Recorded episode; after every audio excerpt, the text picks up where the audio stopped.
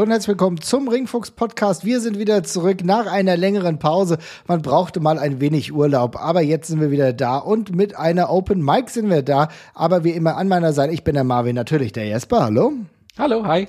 Freut mich, dass es mal wieder geklappt hat. Schön am Samstag hier und vielleicht ist ja der ein oder andere Live-Zuhörer da oder Zuhörerin. Äh, wenn ihr das auch mal machen wollt, dann kommt doch bei uns einfach in den Discord-Channel. Da posten wir dann auch immer mal den Live-Link rein. Da könnt ihr live eure Fragen stellen, während wir hier aufzeichnen. Das ist unser Angebot bei OpenMic oder Open Mic. ist immer wieder das Gleiche. Aber das würde mich auf jeden Fall freuen. Da sind auch schon viele coole Leute, mit denen wir uns immer gerne unterhalten haben. So unterschiedliche Chats.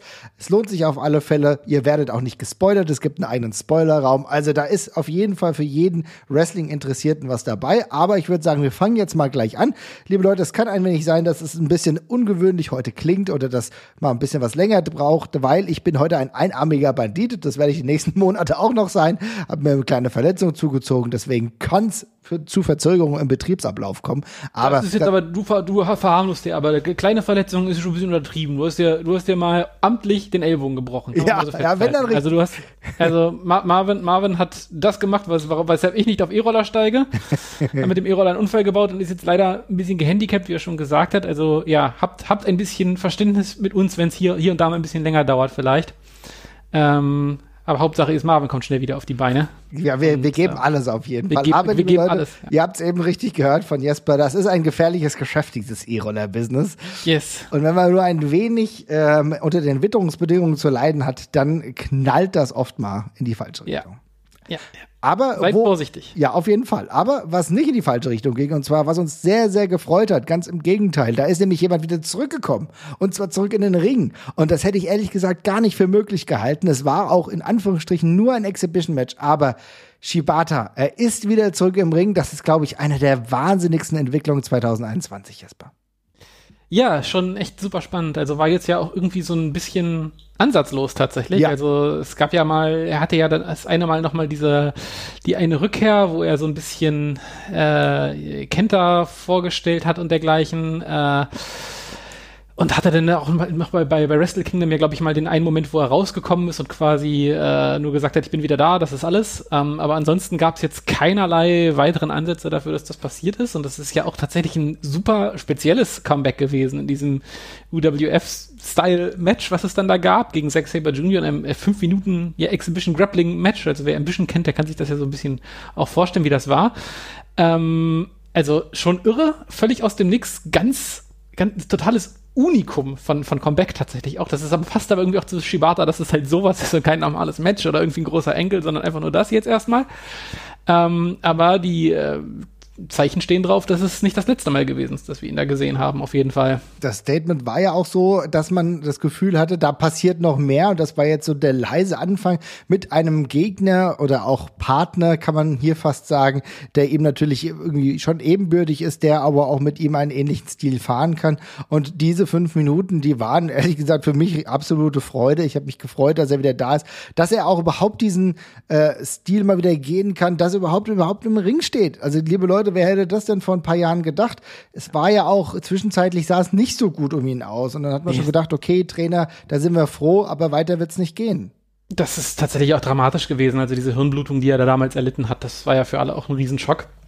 Und da musste man ja echt äh, froh drüber sein, dass da nichts Schlimmeres passiert ist an der Stelle. Und die Wrestling-Rückkehr ist ja da so das, das Letzte, woran man da überhaupt gedacht hat.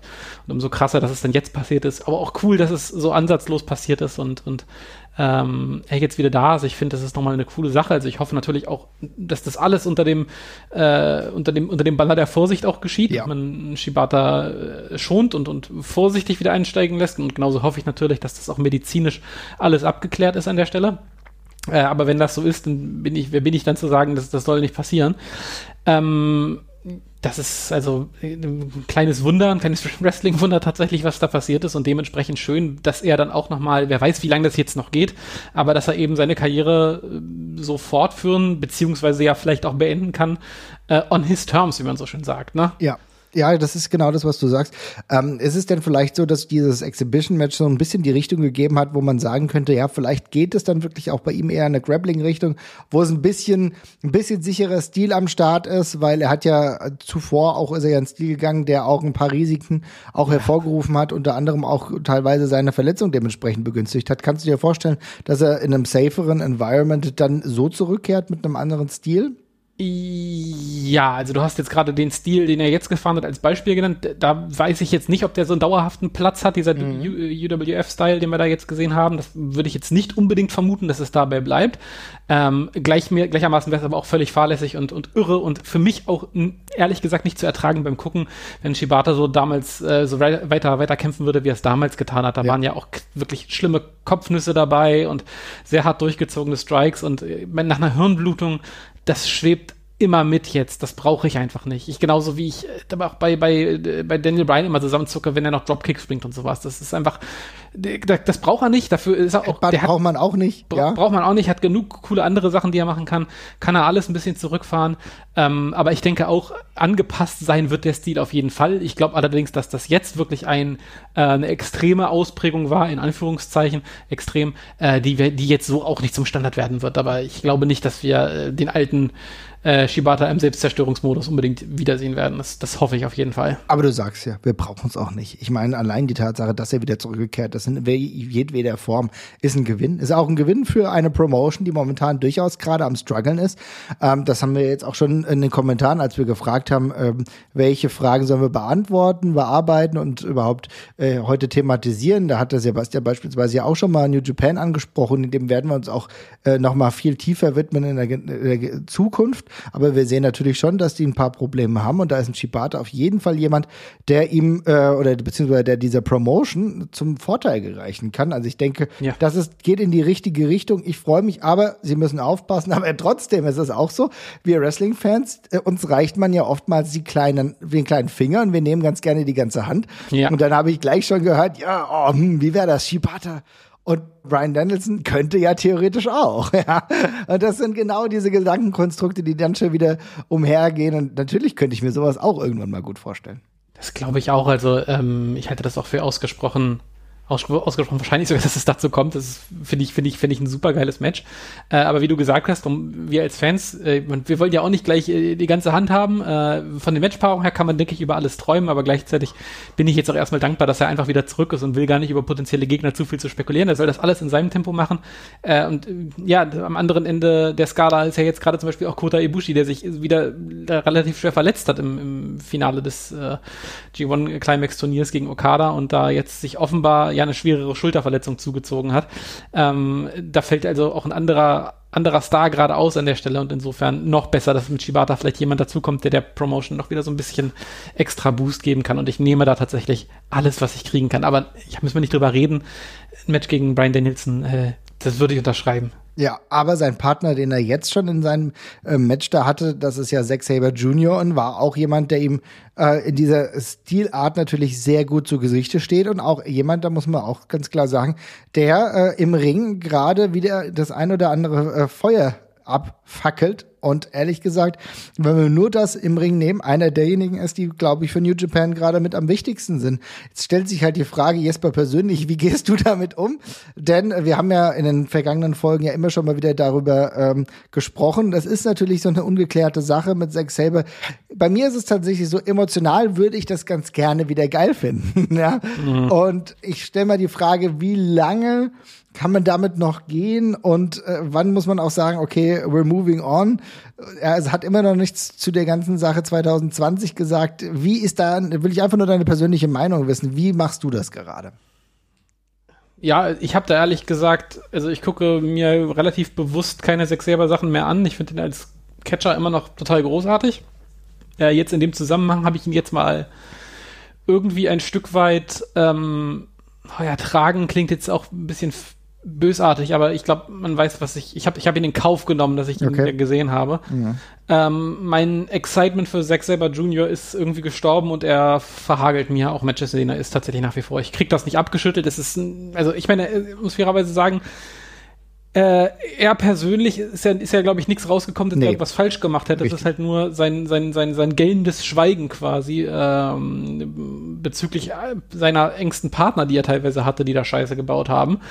Ähm, insofern, ich werde jetzt auch nicht fordern, dass der entlassen wird oder sonst irgendwas. Nein. Aber mein Excitement und mein, also es, für mich fällt der, also ich war da mal emotional involviert und das bin ich jetzt eindeutig nicht mehr und damit ist das für mich irgendwie eine tote Geschichte tatsächlich. Ähm, und ich, es interessiert mich einfach nicht mehr. Mhm. Also er ist immer noch ein super toller Wrestler, gar keine Frage. Und das habe ich jetzt auch in dem Shibata-Kram wieder gesehen, aber kopfmäßig bin ich und bin ich einfach raus. Das ist ja die Frage, die ich dir auch dementsprechend gestellt habe. Liebe Leute, wie geht ihr denn damit um? Denn ich äh, merke in mir selbst, dass es da rumort, weil, wie du sagst, er ist ein toller Wrestler und ich war immer sehr großer Fan und es ist halt natürlich auch gerade jemand in der Zeit, in der es momentan sowieso ein bisschen schwierig ist, noch außerhalb großer Ligen, natürlich New Japan auch eine große Liga, aber wo du normalerweise denkst, ja, du musst dir ja auch wieder deine Favorites neu sortieren.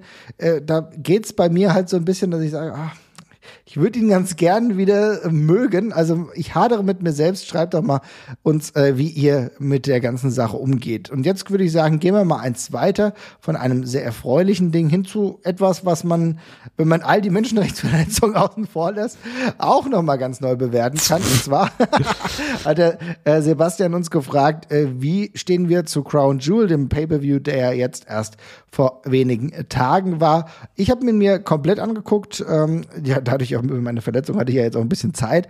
Und ich muss sagen, also wie gesagt, wenn man das, äh, diese ganze schwierige Situation, auch politisch schwierige Situation, die ich ehrlich gesagt fast untrennbar finde, ähm, aber versucht rauszulassen, muss ich sagen, dann war das ein insgesamt sehr guter Pay-per-View, den die WWE da auf die Beine gestellt hat. Und wahrscheinlich war das beste Match gleich am Anfang, Hell in the Cell Match, Edge gegen ähm, Seth Rollins, da haben sie gleich richtig Gas gegeben und was im Endeffekt sogar ganz gut war, im Gegensatz zu vorherigen Pay-per-Views wenig, also Saudi Pay-per-Views wenig richtig alte Leute genommen haben, die irgendwie jahrelang nicht mehr gewrestelt haben.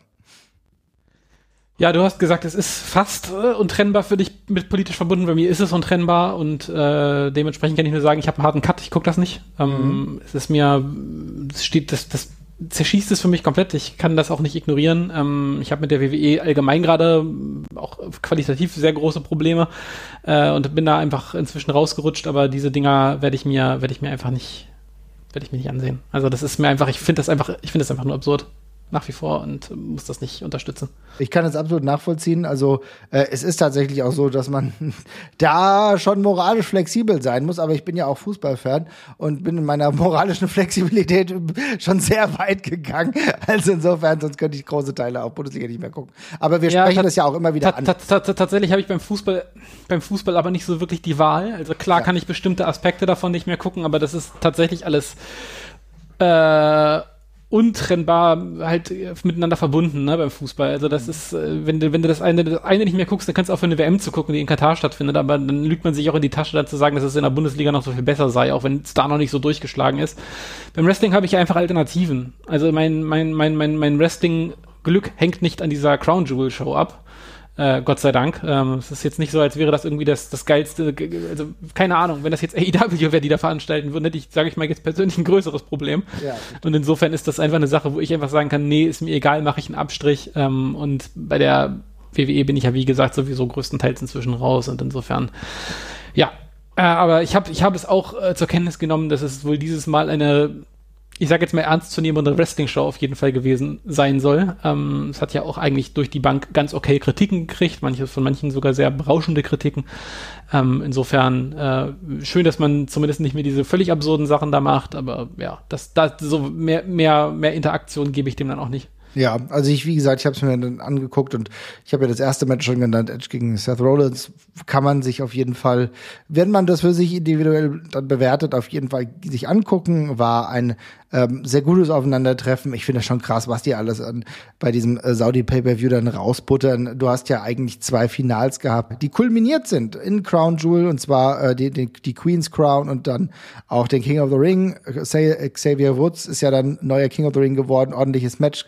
Ähm, hat sich sehr gefreut, bin mal gespannt. Es sah direkt nach dem Match auch so, so aus, als würde er sein, äh, seine Heel ähm, Formation innerlich finden. Ich muss sagen, was relativ schlechte Kritiken bekommen hat, was ich nicht so wirklich nachvollziehen kann, war Goldberg gegen Bobby Lashley. Das waren lustige elf Minuten. Das war, glaube ich, genauso, wie man Goldberg heute noch einsetzen kann. Auch Big E gegen Drew McIntyre war ein super Match es geht immer weiter. Also natürlich ist es dann auch so eine Angelegenheit mit ähm, dem Women's Triple Threat Match, wo die Frauen natürlich anders bekleidet waren als in äh, westlichen Ländern. Ich habe da auch so, auch damit so ein bisschen meine Probleme. Trotzdem war das Match in Ordnung und ja, Roman Reigns gegen Brock Lesnar, das war halt dieser Superfight, den er dann für diesen Pay-per-View hatte. Bisschen hinter den Erwartungen zurückgeblieben, würde ich behaupten, aber insgesamt konnte sich der Event sehen lassen, äh, wenn das jetzt in London stattgefunden hätte oder so. Ich glaube, da würden wir ganz anders darüber sprechen. Ja, das glaube ich auch. Ja. Aber wie gesagt, äh, muss jeder für sich beantworten. Trotzdem war das auf jeden Fall eine der besseren Saudi-Shows. Ich bin mal gespannt, wie das jetzt auch weitergeht. Du hast ja jetzt relativ viele Entwicklungen ähm, bei der WWE. Jetzt dadurch, jetzt nach Crown Jewel gibt, sind ja die ganzen ähm, Rosterwechsel auch ähm, final und jetzt treten sie in Kraft. Und jetzt hast du ja auch tatsächlich was gehabt bei SmackDown ganz aktuell, wo es ja offenbar hinter den Bühnen einen kleinen Konflikt gab mit Charlotte und äh, Becky Lynch. Die sollten den Titel tauschen austauschen. Dann wurde der Titel in der Show dann von beiden dann hingeworfen. Es gab ähm, dispektierliche äh, Bemerkungen wohl hinter den Kulissen, weil man war mit dem ganzen Szenario des Titeltauschs nicht ganz zufrieden. Aber Jesper, da müssen wir auch ganz klar sagen, das ist auch echt eine Scheißlösung. Ne? Ja, das ist schon ähm, sehr komisch, dass man wieder in dieser Situation ist, dass man dann diesen Titeltausch da macht, wo ich mir immer denke, also wenn man, also sofern das nicht irgendwie mal jetzt ein Schnellschuss ist, hätte man das ja irgendwie ein bisschen eleganter auch mal in die Wege leiten können, ohne dass diese seltsame Situation zustande kommt, die irgendwie da ist ja auch kein Feuer drin so per se. Ne? Es ist einfach eine seltsame Situation, ja. ähm, von der man als Fan auch nicht weiß, wie man, was man davon jetzt K-Fape halten soll, sag ich mal. Ne? Also was heißt das? Ist das ist dieser also für mich kommt da auch nicht irgendwie rüber, ob jetzt jemandem der eine Titel wichtiger ist als der andere so richtig. In einer Woche hat das vermutlich sowieso auch keine Bewandtnis mehr. Ich finde das einfach sehr komisch und das ist irgendwie eine Art von Erzählstrang, die man da in meinen Augen gar nicht aufmachen sollte, weil sie viel mehr Fragen stellt, als dass sie Antworten geben kann. Äh, und man, das ist immer unangenehm, wenn man beim Wrestling immer auf diese ähm, ja, so an diese Brüche in, in, in, auf dem K-Fape quasi mit der Nase gestoßen mhm. wird so ein bisschen und dann irgendwie merkt sie, das macht keinen Sinn, das System, was hier gerade ist.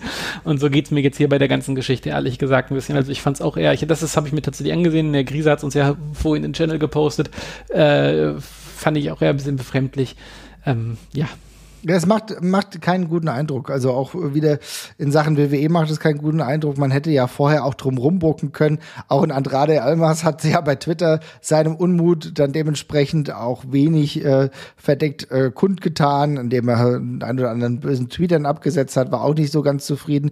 Es geht halt auch so ein bisschen darum, welche Wertigkeit hat ein Titel und äh, mit so einem einfachen Tausch, dann gebe ich ihm nicht unbedingt viel mehr Wert, sondern nehme diesen Wert dann dementsprechend noch runter, was dann dementsprechend theoretisch auch auf die Regentschaften schlagen kann.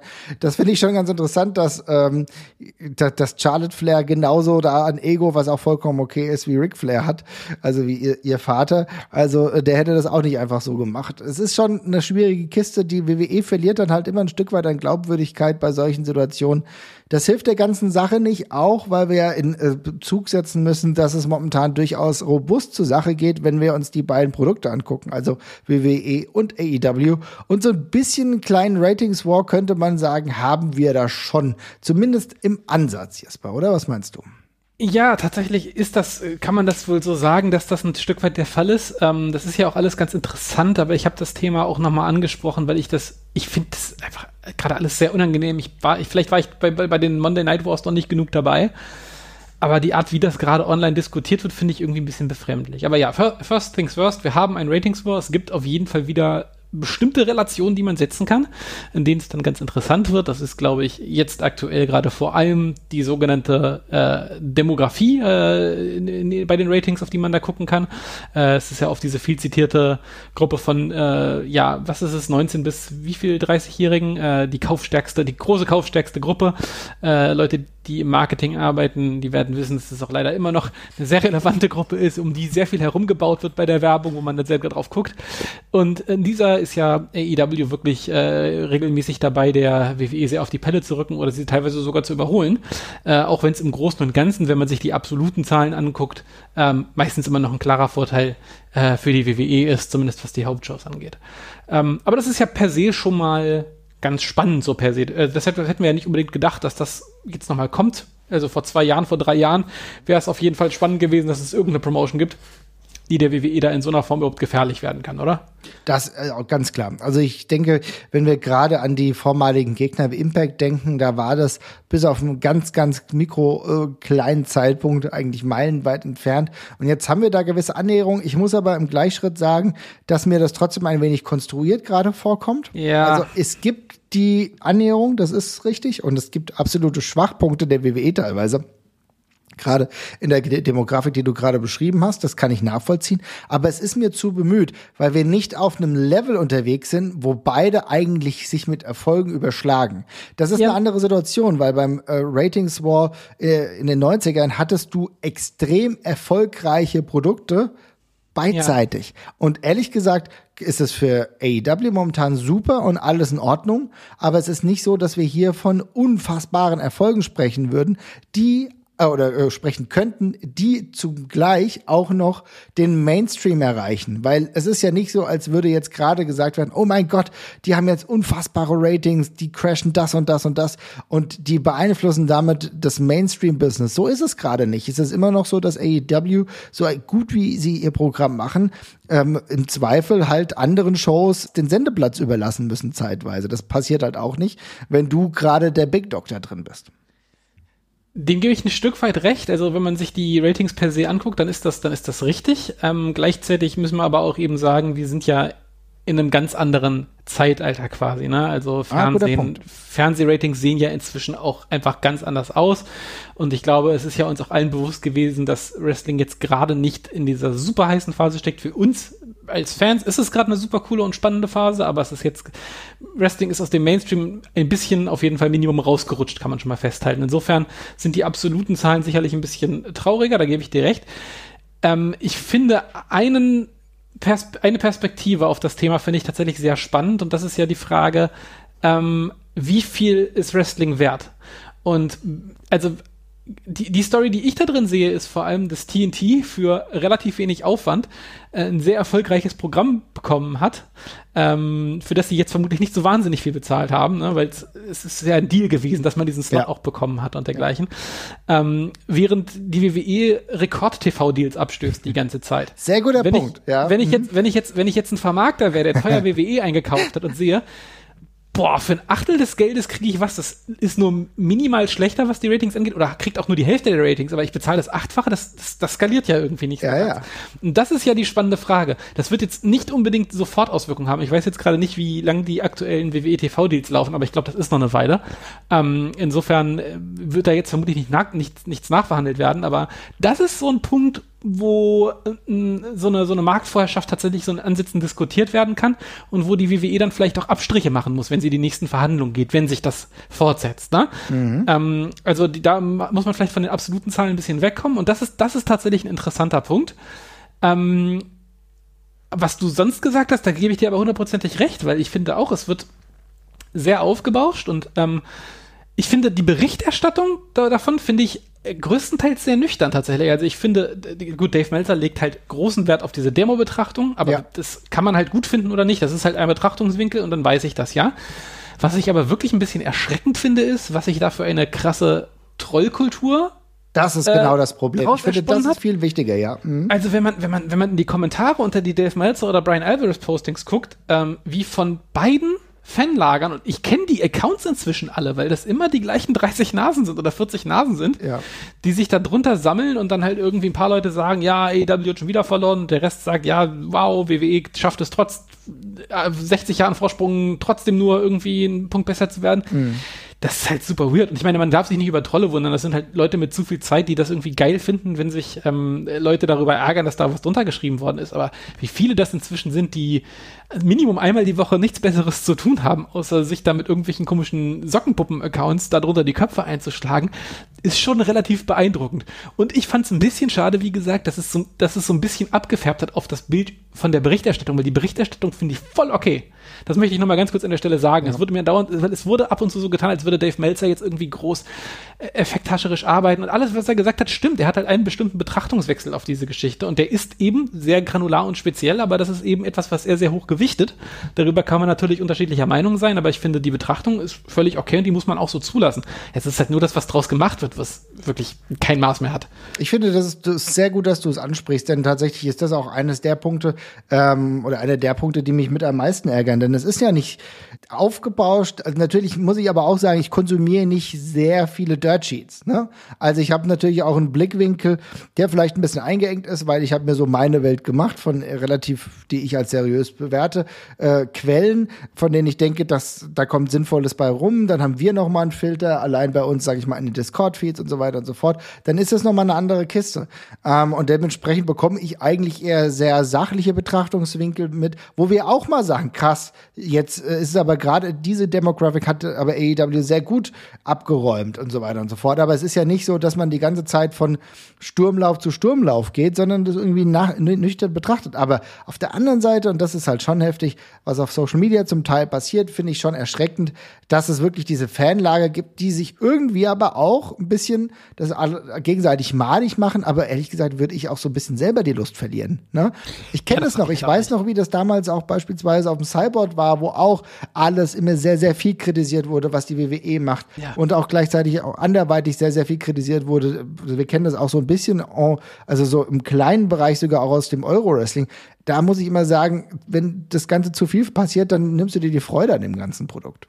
Ja, also tatsächlich, mir fehlt da auch, tatsächlich, mir fehlt wirklich so ein bisschen das Verständnis dafür, warum man sich dafür so viel interessieren kann. Also es gibt, es gibt ein paar Gründe dafür, warum ich da drauf gucken kann. Du hast ja gerade mal Euro-Wrestling angesprochen, das finde ich sehr gut, weil das ist ein schön plakatives Beispiel. Ja. Wenn angenommen, ich gucke, äh, ich gucke drauf, dass die, keine Ahnung, die WXW, ich, ich wohne auf dem Dorf und die WXW oder die GSW oder wer auch immer oder GWF, whatever, ist egal, ja, kommt hin und veranstaltet dort. Ähm, und dann sehe ich, da waren nur zehn Leute da. Dann habe ich natürlich persönliches Interesse dran, zu, äh, darauf zu gucken, weil wenn das so ist, dann kommen die vermutlich nicht mehr wieder und das ist blöd. Und das kann ich natürlich auch so ein bisschen weiterdenken an der Stelle und das eben auch auf TV-Ratings quasi äh, ausweiten. Ne? Also ich kann ja auch sagen, ist cool, dass AEW schon gute Zahlen einfährt gerade, weil dann wird das Programm hoffentlich Bestand haben und weiterhin im Fernsehen laufen. So aus der Warte kann ich das heraus verstehen. Aber diese Tiefenanalysen oder auch bei der, ich verstehe auch nicht, warum man bei der WWE auf die Ratings guckt als Fan. Das kann einem doch völlig wurscht sein. Also der einzige, der einzige Blickwinkel, den ich noch hätte, war, mhm. hoffentlich sind die Ratings schlecht, dann ändert sich vielleicht was. Ja, ja, klar. Aber aber ansonsten ist das doch eine völlig egale Geschichte. Also ich freue mich doch nicht über darüber, dass jetzt einer von diesen zwei Milliardären, die da jetzt gerade rumhantieren, dass einer davon Erfolg hat. Die sind beide nicht meine Freunde. Es ist mir scheißegal, ob die Kohle machen damit. Äh, Hauptsache es läuft, wenn ich das sehen möchte. Und das ist aber der, der einzige Betrachtungswinkel. Und dementsprechend verstehe ich das nicht so ganz, warum sich darin immer so wahnsinnig aufgehangen wird. Also wie gesagt, genereller Erfolg, damit es weitergeht, raff ich noch, verstehe mhm. ich noch. Aber alles darüber hinaus ist so bipartisanes Gelaber eigentlich. Ja, immer. also ich will trotzdem noch mal einen anderen Blickwinkel ein bisschen mitgeben, denn ich kann schon verstehen, dass man drauf guckt, äh, wenn es gut läuft, wenn es bei beiden gut läuft und bei dem anderen läuft es dann vielleicht ein bisschen besser dass es eine positiv Konkur positive Konkurrenzsituation gibt, die dann den anderen dazu ermutigt, irgendwie noch mal was zu machen, noch mal ein bisschen was rauszuhauen, noch mal was zu probieren und sowas. Also positive, kreative Konkurrenz. Das hatten wir zwischenzeitlich in den in den 90ern haben wir das mal gesehen. Das äh, und das hat beide Produkte im Grunde besser gemacht. Und sowas will ich auch. Aber das heißt ja am Ende, dass sogar beide Produkte erfolgreich sind. Wenn WCW äh, damals in den 90ern, Ende der 90er sinnvoll gewirtschaftet hätte, hätten die auch Erfolg gehabt, also finanziellen Erfolg. Aber da waren so viele Multimillionen-Dollar-Deals, die nach äh, die äh, in die Brüche gegangen sind. Da waren Contracts, da waren persönliche Nicklichkeiten, da war Creative Control, was die WCW-Situation sehr, sehr schwierig gemacht hat. Wir haben ja zwei WCW-Folgen dazu gemacht, könnt ihr euch ja gerne nochmal anhören. Und ähm, das war ja im Endeffekt eine Komplizierung, obwohl sie grundsätzlich ja erfolgreich waren. Und während beide ähnlich heute erfolgreich, sowohl AEW als auch die WWE, dann wäre das ja für uns nur ein Grund, äh, sich zu freuen, weil offenbar würden beide ein gutes Produkt machen. Und ehrlich gesagt glaube ich sowieso, dass AEW gerade nur ein bisschen eine andere Zielgruppe hat als die WWE. Insofern ist es ja dann auch immer so, muss man überlegen, wie, wie weit das alles vergleichbar ist. Aber ich will nur mal sagen, positiv kann es für mich durchaus Sinn machen, aber ich muss sagen, bevor es AEW gab, habe ich jahrelang nicht mehr geguckt, welche Ratings die WWE hatte, weil für, für mich war klar, es gibt ja jetzt gar keine Konkurrenzsituation. Das ist mir dann jetzt auch vollkommen egal, was die da machen das verstehe ich auch total und gleichzeitig finde ich der Vergleich mit der mit den Monday Night Wars, der gibt den gibt es nicht so wirklich her, weil wir haben schon drüber gesprochen, das Zeitalter ist ein anderes. Ja. Es gibt wichtigere Dinge als Fernsehen inzwischen oder zumindest andere Be Bewertungsmaßstäbe. Und da stellt sich ja zumindest die Frage, okay, Ratings sind jetzt ein kleiner Faktor davon und den Vergleich haben wir bei einer Show mhm. von sechs Outputs, die es da insgesamt gibt, ja, egal, wenn man jetzt mal noch ein bisschen härter zählt. Äh, und dann, äh, aber dann kommen wir, springen wir mal ein Thema nach hinten. Wie bringt man einen 50 Millionen Dollar pro Jahr Saudi-Arabien-Deal mit in die Gleichung rein? Das ist genau sowas, das Ding. Der vielfach ne? also, Geld von dem bringt, was die WWE eigentlich sonst macht, ne? Ja, exakt. Also ich meine, ich bin absolut kein Fan von der Argumentation, WWE macht kein Wrestling mehr. Ich bin nach wie vor der festen Überzeugung, alles, was die WWE macht, fußt auf Wrestling. Und wenn sie da irgendwas gemacht haben, was, wo das nicht mehr stimmt, das habe ich dann noch nicht gesehen alles nähert sich aus Wrestling. Insofern gibt es natürlich eine Schnittmenge und auch eine Konkurrenzsituation. Die ist auf mhm. jeden Fall da. Ähm, ich glaube bloß nicht, dass man das unbedingt in Ratings messen kann. Ähm, also es ist, ein, es ist ein Indiz auf jeden Fall. Aber ich, ja, es, ist, es wird mir, es wird einfach zu heiß diskutiert. Also es ist nicht so, es, es ist auch kein krasser Paradigmenwechsel, wenn AEW jetzt mal äh, die WWE einmal mit den Ratings in die Tasche steckt. Das, das ist natürlich spannend und, und, und, und ein Moment, aber das ist halt auch eine Momentaufnahme dann. Ähm, und ja, wie gesagt, ich glaube, die, die Implikationen sind eher weitreichender in Richtung, was sind TV-Deals wert und was ist Wrestling wert und ist die WWE vielleicht extrem über Wert verkauft, beispielsweise? Mhm. Und wenn ja, wie sieht es beim nächsten Mal aus und was hat das für Folgen? Genau, Aber, und was hat das für ja. Folgen vielleicht für AEW, dass sie vielleicht auch mehr verlangen können und so. Ne? Also genau. ich glaube, so man merkt, dass AEW trotzdem ein erfolgreiches Produkt gerade macht, was viele Leute anspricht wir werden sehen. Es gibt Expansionspläne auch Richtung Europa. Die Frage ist immer noch vollkommen ungeklärt, was passiert denn jetzt eigentlich? Haben sie eine, äh, weil sie eigentlich im Grunde alles irgendwie eher in Richtung YouTube ausrichten. Mhm. Da findet ja. viel statt. Sie haben kein eigenes Network. Ist die Zeit eines eigenen Net Networks WWE oder Wrestling Networks generell sogar vielleicht auch vorbei, weil selbst die WWE nicht mehr wirklich großartig darauf baut, wird dann also AEW sagen, wir bleiben dabei. YouTube, ich weiß nicht genau, da, aber auch da gibt es noch gewisse Momente. Ähm, funktioniert es dort besonders gut mit bei, bei Fight TV beispielsweise mit den Pay-per-View-Verkäufen? Ist das das klassische Modell, ähm, was AEW dann weiter forcieren will? Das sind perspektivische Fragen, die dann noch mehr eine Konkurrenzsituation hervorrufen beziehungsweise auch anders ausgestalten. Ne? Ja. Genau. Aber wir behalten es weiter im Blick. Es, darüber zu sprechen lohnt sich ja trotzdem. Wir merken, auch jetzt haben wir wieder ein bisschen Zeit damit verbracht. Und es ist ein Thema, äh, das von vielen gewünscht wird und wo auch oft einfach drüber gesprochen wird. Ein anderes Thema, wo wir schon fast, will ich sagen, ein wenig kribbelig sind, denn äh, das wurde in dieser Woche klar. Es wird 2022 endlich wieder ein 16 Karat Gold geben, der WXW vom 4. bis 6. März 2022 in der Turbinenhalle geht's wieder los. Eines der größten, kann ich sagen, Wrestling-Feste auf diesem Planeten. Das mit Sicherheit größte in Europa. Und es ist klar, es sollen, glaube ich, ähm, Jesper, korrigier mich, rund 650 Sitzplätze sein, ne? Ja, korrekt. Es ist natürlich sehr, sehr, ich meine, du hast es jetzt gesagt, endlich wieder und es fühlt sich ewig lang her an, aber es ist irgendwie witzig, weil es ist ja nur eins ausgefallen eigentlich, ne? Ja, es ist eins ausgefallen, aber, aber es fühlt sich an, es fühlt sich an, als hätten wir seit fünf Jahren kein Karate gehabt. Ja, ist so. Ja. Äh, ja, nee, ist sehr, sehr schön. Ähm, tatsächlich für mich mit einem weinenden Auge, weil eine All-Sitzplatzveranstaltung tut mir ein bisschen im Herzen weh. Ich bin auch kein, im Rücken. auch, auch im Rücken, vor allem da. Ja. Ich bin kein, ich bin kein geneigter Wrestling-Sitzer, aber es ist, wie es ist und es ist natürlich, es ist natürlich verständlich, dass sie es so machen. Äh, es gibt ja gar keine Wahl. Insofern freue ich mich da natürlich total drüber, dass das, dass das nächstes Jahr wieder stattfinden wird. Wir sind natürlich da. Äh, es ist äh, fest eingeplant. Ähm, ich freue mich auch total drauf. Ähm, bin super gespannt, wie. Für mich ist es dann nochmal ein richtiger, richtiger Auftakt tatsächlich ein potenzielles Euro-Wrestling-Jahr. Jetzt mhm. gerade fühlt, also jetzt geht es ja gerade über die WXW, liefert ja schon wieder gut ab und auch in Berlin passiert ja inzwischen wieder einiges.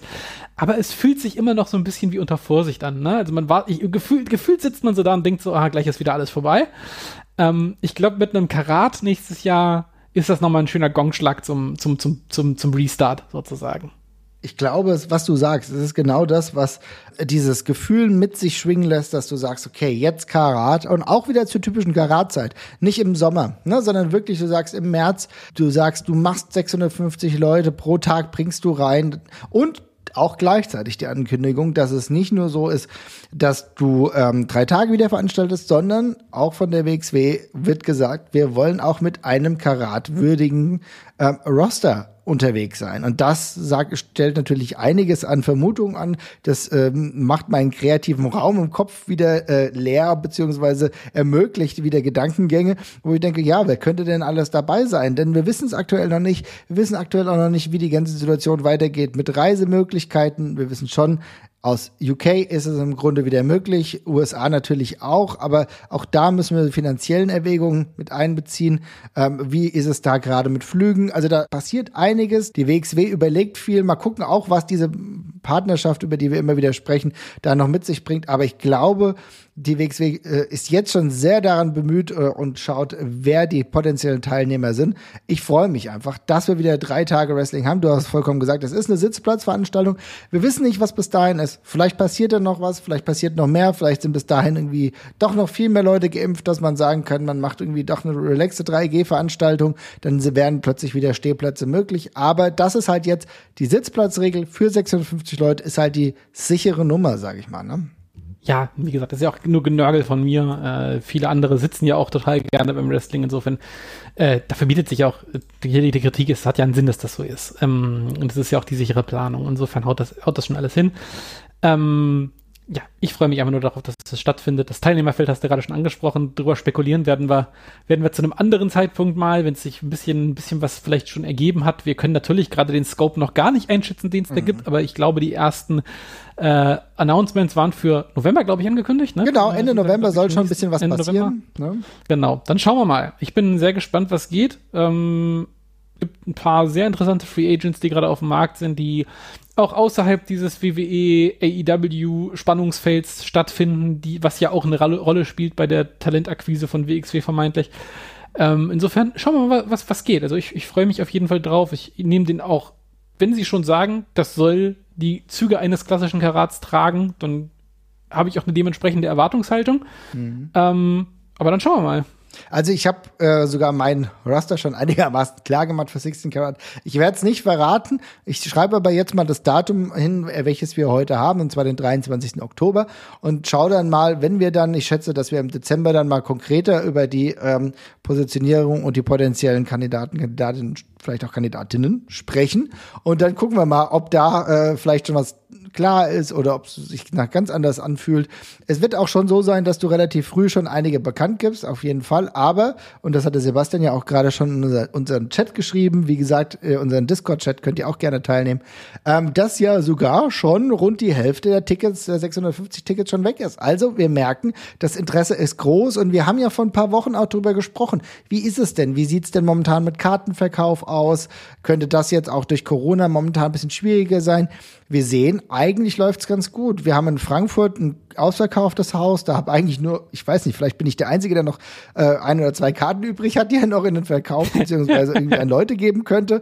Ähm, äh, ansonsten ist es auch so, dass wir auch schon, ich glaube, 40 oder 50 Prozent für das Dezember-Event in Oberhausen fertig haben, also was auch schon eine super Nummer ist und jetzt dann Karat auch schon. Und da geht der eigentliche richtige Verkauf mit der festen Ankündigung ja auch erst am 28. Oktober los.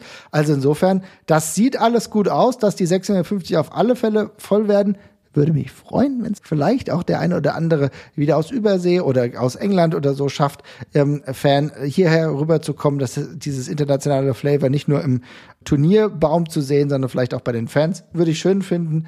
Wir nehmen die Leute ja auch immer gerne auf. Aber wir bleiben in freudiger Erwartung, würde ich sagen. Yes. Genau. So, und jetzt gucken wir mal, welches Thema wir noch auf der Platte haben. War, war, war ja noch ein bisschen was. Ich muss nur mit einem Arm hier ein bisschen arbeiten. Und zwar haben wir ja noch ein Thema. Und zwar, das hat uns auch der Sebastian mal gegeben. Und zwar CM Punk in AEW. Wie seid ihr zufrieden mit Punks Run aktuell? Ich fange mal bei mir an, wenn es okay ist, wenn ich mal ganz frech bin. Und zwar ja. muss ich sagen, mir gefällt's. Und es wird eigentlich immer besser. Ich muss sagen, ich habe so ein bisschen Schwierigkeiten mit dem Hobbs-Match gehabt. Das fand ich okay, aber irgendwie war es mir ein bisschen zu lang. Ich war ja äh, großer Fan mit, äh, mit dem Darby Allen-Match, bin ich sehr gut klargekommen. Das fand ich auch in der Kürze einen ordentlichen Aufbau. Hobbs fand ich ein bisschen schwierig. Ähm, was mir aber jetzt sehr, sehr gut gefallen hat, was ich vollkommen mitgenommen und geglaubt habe, war die ganze Sache mit Daniel Garcia, der ja auch sehr gut gepusht wurde von AEW gerade, äh, mit 2.0 als seine Sidekicks, die wortgewandt und auch in brutaler Wortwahl manchmal unterwegs sind und mir sehr große Freude bereiten. Und Daniel Garcia, einer der Top-Talente im äh, US-Geschäft gerade, muss man sagen, hat ein super Match äh, gehabt. Den Sharpshooter, den er da angewandt hat, der sah wunderbar schön aus gegen CM Punk. Der Piledriver von Punk dann am Gleichzug dann ebenfalls. Also das war ein super Match. Matt Seidel, das Match muss ich noch angucken, was Punk hatte. Aber im Grunde finde ich, es, es geht einen komplett anderen Weg, als es beispielsweise bei Brian Danielson der Fall ist. Aber dass man nicht diesen gleichen Weg hat, finde ich sogar ganz gut. Und noch kommt das auch bei den Fans ganz okay an. Ja, bei mir tatsächlich auch. Also ich habe ja schon mal angesprochen, dass ich nicht unbedingt finde, dass alles von CM Punks äh, Wrestlingwerk so gut gealtert ist, ne? Und er ist jetzt äh, vom, von, von, von der ingerigen Qualität, also von dem sofortigen Entertainment-Faktor, den, den er durch Matches bringt. Ich meine nicht die ganzen Reste, nur das, was im Ring passiert, ist er eben auch eine Spur unter Brian Danielson tatsächlich auch anzusiedeln an der Stelle. Ähm, und dementsprechend bin ich sehr froh, dass man die leise Route gewählt hat bei der ganzen Geschichte. Mhm. Ähm, weil ich finde, dass das Comeback als solches hat, ein, hat einen Knalleffekt genug gehabt und ich hätte es fast schon verwässert gefunden, da direkt irgendwie eine große dramatische Fehde dran zu hängen, weil das ist, wäre wurscht gewesen. Der Fall ist dann so groß. Das Comeback kann erstmal für sich atmen und er kommt jetzt an. Und ich finde es total cool, dass die eigentliche Story, die sich jetzt gerade ergibt, ist, wie hängt denn CM Punk mit den Young Kids quasi. Richtig, ja. Wie gut kommt er mit denen zurecht? Und er findet sich auch immer mehr in dieser Rolle als, als Veteran, als Grizzled, Grizzled Old Vet quasi ein äh, in, die, in dieser Rolle. Er catcht ein bisschen anders, er findet sich dann noch neu ein. Ähm, ich finde, das ist eine total spannende und sinnvolle Erzählung und die erste große das erste große Drama mit CM Punk kommt sowieso. Das Spannendste am CM Punk Charakter waren immer die, die Wechsel, die Änderungen ja. und die Turns und, und, und, und die Schocken. Wann es denn kommt, ja? Ja, wann es denn kommt. Das ist, das war, äh, natürlich war der auch, war der auch ein, war der auch ein ungeheurer, kon konstanter Performer eine ganze Zeit lang. Aber das ist jetzt nicht jemand, über den man sich über die Weekly Matches die ganze Zeit gefreut hat. Das war nicht so. Ähm, und insofern finde ich das auch völlig in Ordnung, so dass man ihm jetzt erstmal diese Rolle gibt, in der er aufgehen kann und die Wechsel und die, und die Twists und Turns, die kommen schon noch. Und das ist alles fein so. Also ich bin total happy damit. Ich finde, die Matches sind alle frisch und unverbraucht. Ähm, ich finde es auch eine gute Idee, ähm, ihn immer als, äh, ja, wirklich auch ein bisschen ja, verzweifelt ist das falsche Wort, aber sehr bemüht in diesen Matches darzustellen. Er muss sich mhm. schon anstrengen, um da mitzuhalten. Ja. Tatsächlich. Er, er fertigt die nicht ab, sondern es ist für ihn, es sieht alles nach einem ganz schön heftigen körperlichen Kampf für ihn auch immer aus. Und das ist in meinen Augen genau der Weg, den man gehen muss, weil das sind doch die, das sind doch die potenziell interessanten Geschichten. CM Punk als alter Superstar, der äh, sich reinbeißen muss und der vielleicht irgendwann durchdreht und äh, dann verzweifelt, ja, und mal gegen jemand, gegen irgendeinen jüngeren Baby, gegen irgendein jüngeres Babyface nicht mehr mithalten kann und dann halt irgendwie schummeln muss und dergleichen und dann vielleicht völlig durchdreht, was auch immer. Das sind ja aber die spannenden Elemente und insofern finde ich diesen langsamen Aufbau total gut. Wir können uns alle an den neuen CM Punk gewöhnen, er kann sich an die Gegner gewöhnen und es ist eine sportlich glaubwürdige Erzählung. Ich finde tatsächlich auch, dass ähm, die Matches von Punk fast crisper sind als die, die zuvor am Ende seines äh, Runs vor sieben Jahren halt stattgefunden haben. Ja, also das hängt natürlich wahrscheinlich auch mit seinem Gesundheitszustand zusammen, der jetzt wesentlich stabiler ist. Aber ehrlich gesagt, von dem Ablauf her, von der Stringenz und von dem, wie Sachen schiefgehen oder eben nicht schiefgehen, ist das gerade viel schöner anzusehen. Der Aufbau ist klar, ich finde es auch schön, dass dann äh, das letzte Match, was ich gesehen habe, wie gesagt, mit Daniel Garcia beispielsweise einen Piledriver zur Folge hatte und dann äh, die Anaconda weiß und halt eben nicht den Go-to-Sleep hatte, der ja auch ein bisschen fehliger, fehleranfälliger ist, den man aber auch nicht immer machen muss und Piledriver schön ausgepackt, ist genauso ein super guter äh, quasi Finishing Move. Da ein bisschen Varianz reinzubringen, ist für mich gut und so gut, dass ich sage, ihr werdet leider von mir keine Kritik diesbezüglich sehen. Ich finde äh, diesen anderen Run, den er hat, genau richtig. Und aber wie du sagst, die Spannung liegt auch immer darauf, was als nächstes kommt. Ja, total. Und ich glaube aber auch, dass es auch eine Sache ist, die ihm einfach mal Spaß macht, nachdem man irgendwie, äh, was weiß ich, wie viele Jahre WWE Main Event hatte, wo man immer das große Drama erzählen muss, ist es vermutlich auch einfach mal sau cool, einfach mal ein bisschen catchen zu können. Und ja, finde ich mega. Auf jeden Fall. Der Volker hat uns gefragt, äh, Malachi Black und Andrade El Idolo, gute Kombi oder Notfalllösung? Wie ist denn dein Take dazu? Ja, also ähm, ich würde fast eher sagen Notlösung.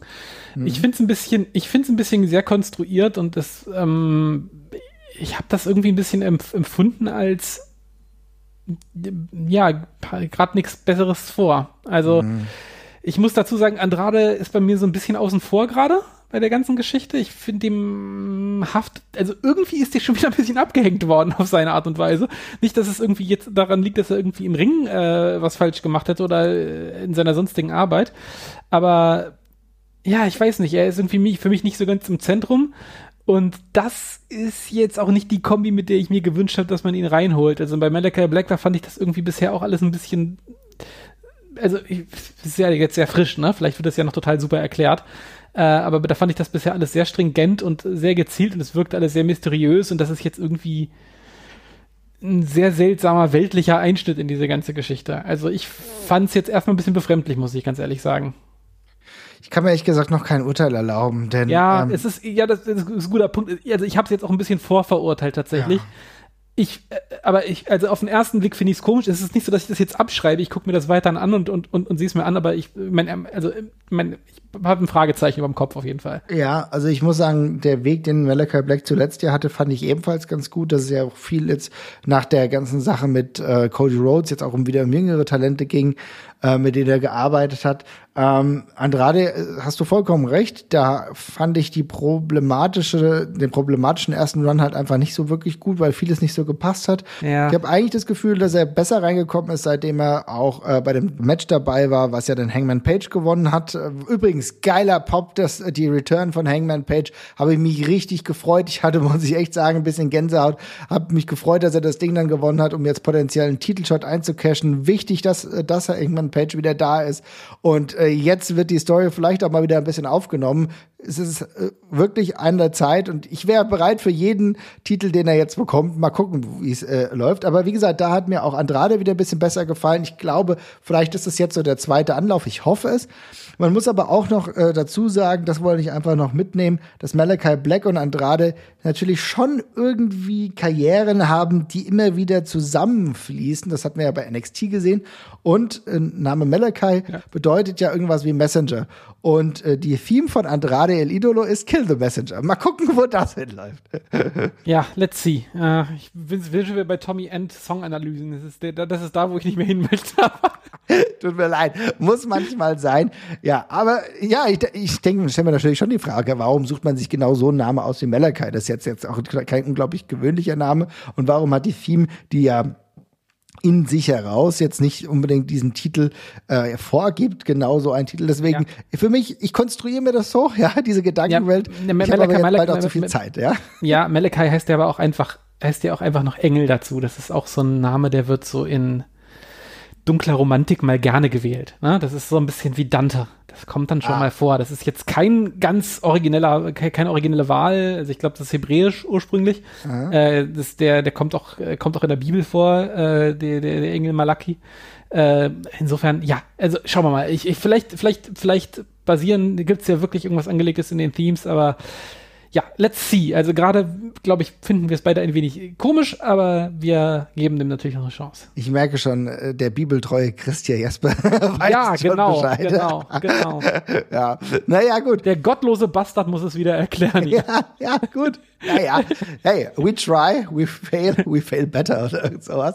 Nein, also wir gucken einfach mal. Aber ich glaube, jetzt ist der Zeitpunkt noch sehr, sehr früh gewählt, um da einen ähm, ja, ein finales Urteil zu ziehen. Man kann auf jeden Fall, denke ich, schon sagen, dass der erste Run oder so der erste Versuch eines Runs für Andrade nicht so gut gelaufen ist. Ja. Das kennen wir tatsächlich auch so ein bisschen von Pack, bei dem es ja auch am Anfang, äh, der viel mitgebracht hat, aber es hat am Anfang nicht so wirklich gut geklappt. Jetzt ist er ja auch besser in den Shows. Manchmal ist es nicht so einfach. Du hast halt auch recht ein großes Roster und da müssen die Leute auch erstmal klarkommen und gleichzeitig hast du auch Leute, die gerade gut gepusht werden, wie Orange Cassidy, wie beispielsweise äh, ähm, wie beispielsweise auch Daniel Garcia, den ich eben schon angesprochen habe, die gerade so ein bisschen herumfloaten, ähm, Dan äh, Dante Martin ja ebenfalls. Also wie gesagt, es ist nicht ganz easy, aber wir geben der ganzen Sache noch ein wenig Zeit, okay? Ja. Dann äh, würde ich sagen, äh, zur nächsten Frage von Volker, der uns gefragt hat, Braun Breaker, der nächste große NXT-Champion. Ja, ich würde sagen, auf jeden Fall. Ähm, ich finde, dass Braun Breaker ähm, auch wenn er einen richtig beschissenen Namen hatte, da werde ich, da werde ich immer wieder sagen, Braun Breaker ist ein nicht richtig cooler Name. Das klingt wie ähm, ein selbstgemachter Superstar bei einem Wrestling-Spiel.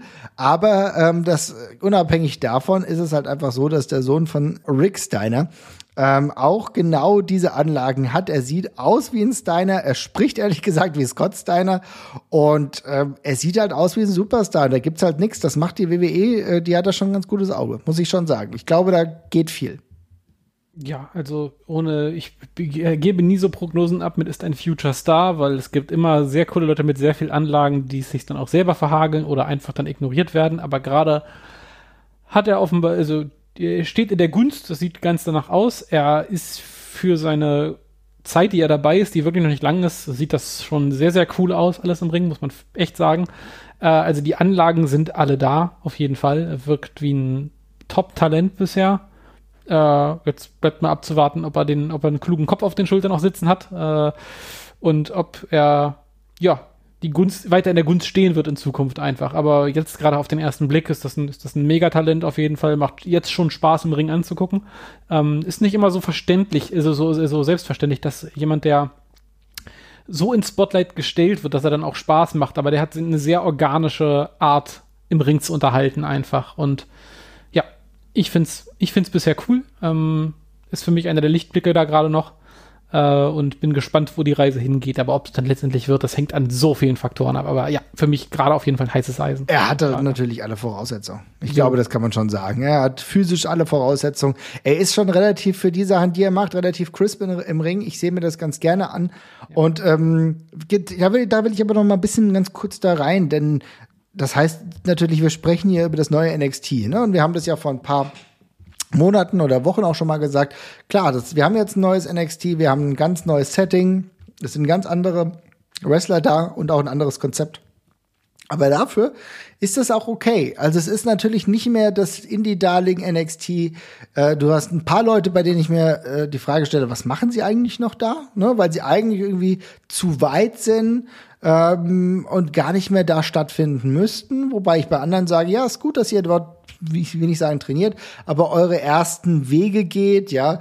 Ähm, Gacy beispielsweise, der ja ein eigenes Gimmick bekommen hat, also, dieses Anti-Woke Warrior, so ein bisschen, äh, man probiert halt Dinge und das ist auch in Ordnung, ja. Das, äh, da funktioniert nicht alles. Das ist halt äh, auch nicht so, dass ich das alles irgendwie großartig mit Freude gucke, aber ja. es macht schon aus WWE-Sicht gerade ziemlich Sinn.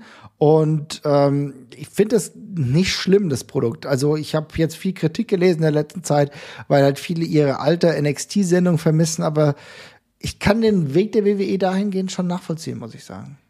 Schlimm finde ich es per se auch nicht. Ich finde es nicht sonderlich unterhaltsam. Also ich, ich, ich glaube, die Leute, die sie da jetzt anfangen zu etablieren, die hätten sie auch in einem alten NXT gut etablieren können. Also ehrlich ja. gesagt, ähm, fairerweise ist das halt genau das, was nie passiert ist, ne? Also, oder was, was selten so. passiert ist. Das, das, das, das so richtig, und, aber, aber, aber jemand wie, jemand wie, jemand wie, wie Rex Steiner jetzt, der, ich glaube, der hätte das am alten NXT geschafft. Das ist einfach jemand, der so gut ist. Der hätte auch mit den anderen Leuten hängen können. Man hat das ja immer mal wieder versucht hier mit, äh, mit ein paar, mit ein paar Leuten, aber die waren eben alle noch nicht auf dem Level und die sind dann eben immer extrem abgefallen. Aber ich finde, der hat eben schon einen völlig eigenen USP, also einen eigenen Selling Point tatsächlich der ihn wirklich total raushebt. Und ähm, der hätte auch im alten NXT bestanden.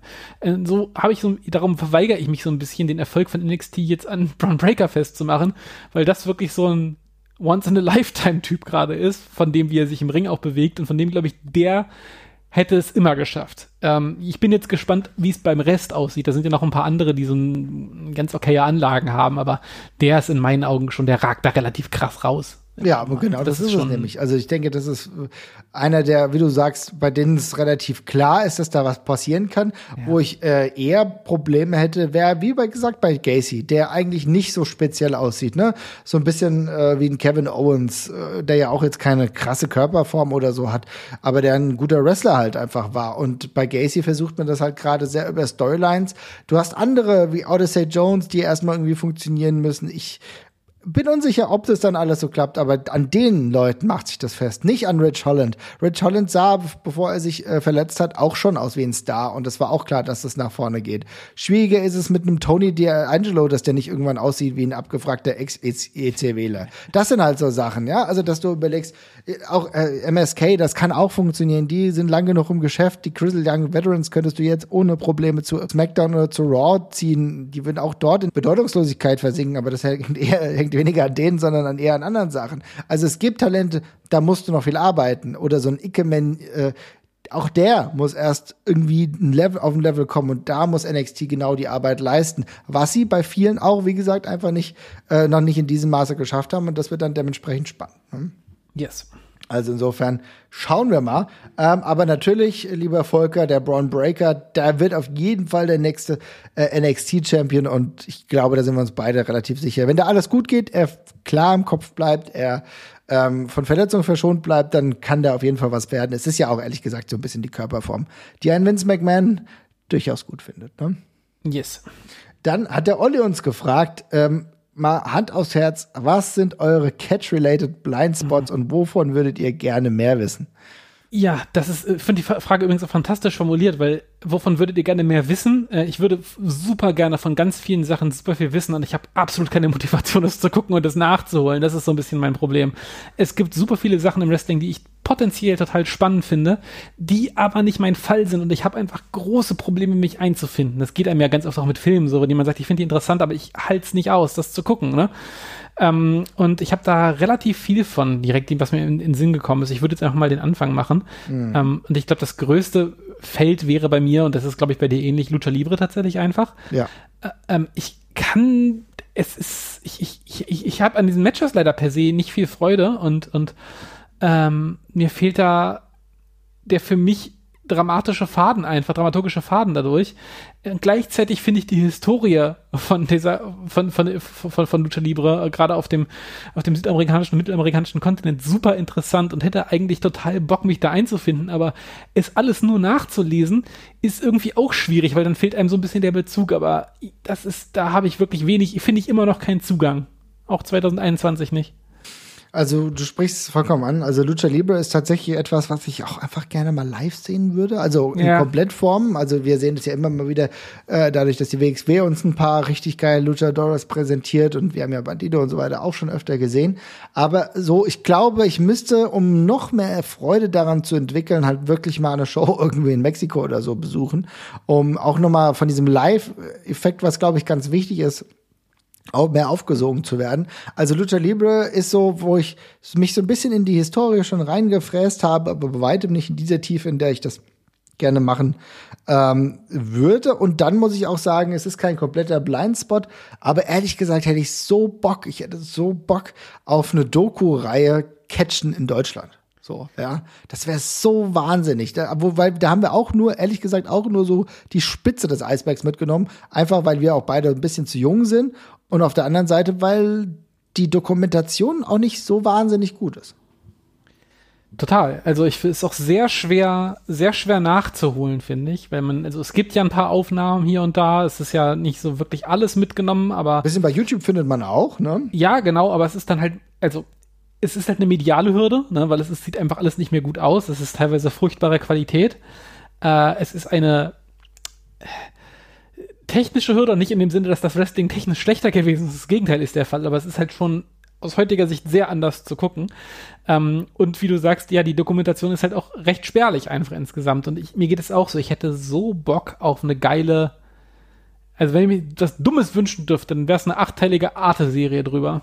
Das wäre so spannend, weil ich finde auch die, die Verwebung mit, mit dem, mit dem, mit dem, mit dem, mit dem ganzen Kirmeskram mhm. äh, in Hamburg und auch in meiner Heimatstadt Hannover finde ich super interessant. Also ich würde ganz gerne so diese Zwischenbeziehungen zwischen Rotlicht oder diesen Milieus ja, total. einfach noch hey, ohne Mist, das ist, das ist ja, das ist ja echt, also ich meine, sehr witzig, weil ich, also ich komme in Hannover geboren, große Catch-Tradition, jetzt lebe ich in, auf St. Pauli, äh, paar hundert Meter vom Heiligen Geistfeld entfernt, wo ja auch früher oft Catchen war.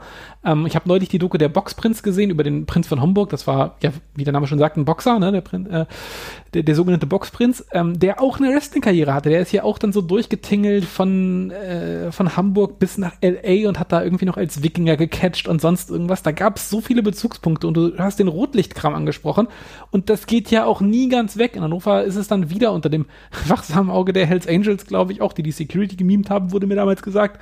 Äh, auch wieder am Steintor hat es da auch wieder Wrestling gegeben, Open Air.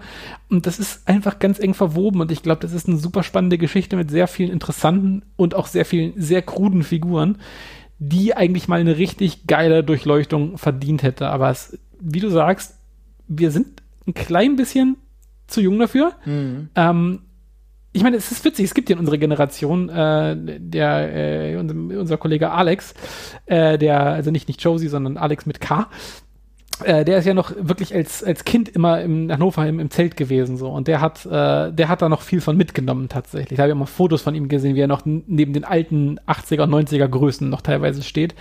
Aber für uns ist es eben alles ein bisschen bisschen zu früh gewesen und äh, heute ist es dann echt schwer reinzufinden. Also das ist auch witzig, zu wie vielen Namen man da einen Bezug hat, finde ich aus heutiger Sicht. So ein Otto Wanz zum Beispiel und so, ne? Ja. Aber so ein Gefühl dafür hat man trotzdem nicht so richtig. Nee, bis auf, wie gesagt, einzelne YouTube-Matches. Ja. Du weißt, dass er ein großer Name ist, ne? Dass er auch gegen, ja, für, von uns in diesem Podcast immer groß gelobte äh, Legenden wie Vader im Ring war. Wir wissen natürlich um diesen Austausch ähm, der Wrestler, die aus Kanada kamen, wie ein Owen Hart, der dann hier war, wie andere Wrestler, Chris Benoit, der hier war. Ähm, äh, japanische Talente wie ähm, äh, Chono, die hier waren, Shinya Hashimoto, der da war. Also wir äh, Sie merken schon, das Who's Who der Catch- und Wrestler-Traditionen und Größen waren alle hier, aber wir sind das halt nur an Fragmenten und wir wissen das. Wir wissen, dass es groß ist, aber das, oder dass es groß war.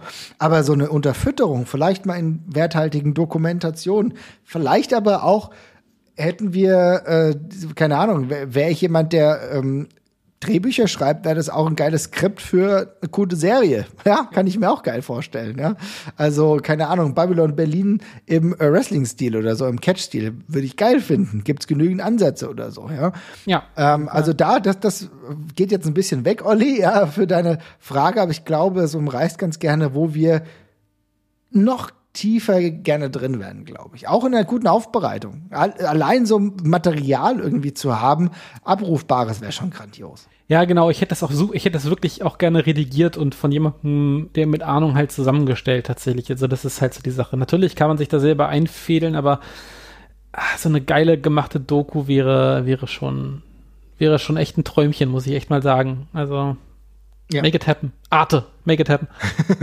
ja, also äh, Olli, du siehst also auf der einen Seite wirklich äh, Lucha Libre, was von uns beiden, glaube ich, so ein Blindspot ist, kann man schon sagen. Da gehen wir auch relativ offen damit um, dass das nicht das ist, wo wir am besten Bescheid wissen und dann, wie gesagt, so das eigene hier vor der Haustür, äh, den deutschen Catch, dass wir da noch mal intensiver dabei werden. Ich glaube, das sind so die beiden Hauptpunkte, muss ich sagen, die mich am meisten interessieren und die mir auch spontan einfallen.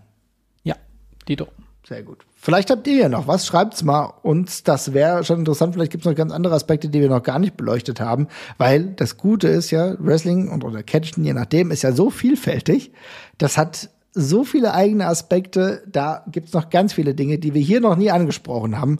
Ähm, auch wenn wir das natürlich immer versuchen, einen großen Blick zu haben. Aber das ist nicht so einfach möglich. Wir geben trotzdem unser Bestes. Und äh, ja. äh, wo wir, wo wir gerade, äh, wo wir gerade schon so grob beim Thema sind, ich möchte nur ganz kurz anmerken, ich bin heute an einer, an einer Litfaßsäule vorbeigefahren, wo Werbung vom Kampnagel war. Der Kampnagel ist ein, ein großes Theater- und, und Konzertgelände hier in Hamburg. Äh, und hier gibt es offenbar Travestie Catchen, habe ich festgestellt. Die, es, gibt, äh, es heißt Chokehole versus Hamburg Queens. Und es wird als Drag-Wrestling-Phänomen tatsächlich beschrieben. Ich habe es noch nie gesehen, ich habe nur das Foto vorhin gesehen. Ähm, und ich habe jetzt mal vorhin auf der Seite noch geguckt. Es sieht äh, originell und spannend aus, tatsächlich. Also ich bin mal fast geneigt, mir das anzugucken. Also vielleicht können wir ja was anderes mal dokumentieren an der Stelle. Ja, auf jeden Fall. Also es, ich merke, äh, guter Aspekt, dass du das ansprichst. Also war mir bislang nicht bewusst. Etwas, was ich äh, ganz cool finde, noch die Frage, auch vom Volker, ähm, wen seht ihr bei WXW äh, 21st Anniversary als Herausforderer um den Unified Champion? Gute Frage. Wir sehen ja jetzt gerade in diesen Minuten wird äh, ein Match zwischen Alani und Tischer ausgekämpft. Ich glaube, dass Alani den Titel behält.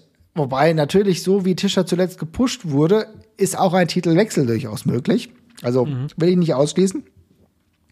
Ähm, ich glaube, dass ehrlich gesagt tue ich mir sehr schwer gerade damit, irgendeinen Herausforderer zu finden. Ich habe immer wieder an Ganz gedacht. Ähm, Ganz war jetzt bei der Tour auf, aufgrund äh, der Tatsache dann nicht dabei, weil er jetzt Vater geworden ist. Grüße an dieser Stelle, es freut mich sehr. Alles yes. Gute.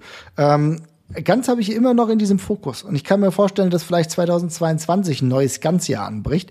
Insofern will ich das nicht ausschließen. Ansonsten muss ich sagen, an heimischen Herausforderern sehe ich potenziell irgendwann Mamudo. Mhm. Aber so hundertprozentig fehlt es momentan. Wen hast du denn da im Blickfeld? Ja, ich also tatsächlich tue ich mir gerade auch so ein bisschen schwer, weil also ich sehe auch über kurz oder lang auf jeden Fall wieder Bobby ganz oben, aber wir, wir haben ja neulich schon drüber gesprochen, dass ähm, die Spitze gerade äh, noch ein bisschen dünn besetzt ist. Es gibt relativ viele, die man sich da perspektivisch mal vorstellen kann. Es ist jetzt natürlich auch noch ein bisschen hin, aber bei Mudu klingt für mich, ist, ist bei mir halt im Kopf, dass er eben jetzt zweimal gegen Tischer verloren hat. Das sind zwei große Matches gewesen. Er hat gerade auch gegen Ganz verloren. Ähm, das wäre jetzt relativ zackig tatsächlich, ja. Mhm. Also Jon Simmons kann sicherlich immer noch mal eine Rolle spielen, je nachdem, wie man ihn aufbaut. Ähm, ja, aber ansonsten ziemlich viele Fragezeichen gerade. Geht, also es geht mir tatsächlich auch so. Also ich hätte jetzt auch am ehesten Bobby Ganz gesagt, ähm, wenn Ahura mit Feuer zurückkommt, ist das nicht ausgeschlossen, würde ich denken. Ähm, aber ja, mal schauen. Ich habe tatsächlich auch keinen Festnamen im Kopf.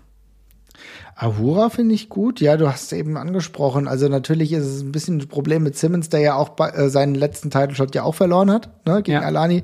Würde also auch wenig Sinn machen. Ja, Ahura kann ich mir schon vorstellen. Da kann man ja auch ein bisschen was konstruieren, ne? Man kann das Free Ahura-Ding noch mal größer ziehen, wenn er dann zurückkommt, auch mit einem Pop.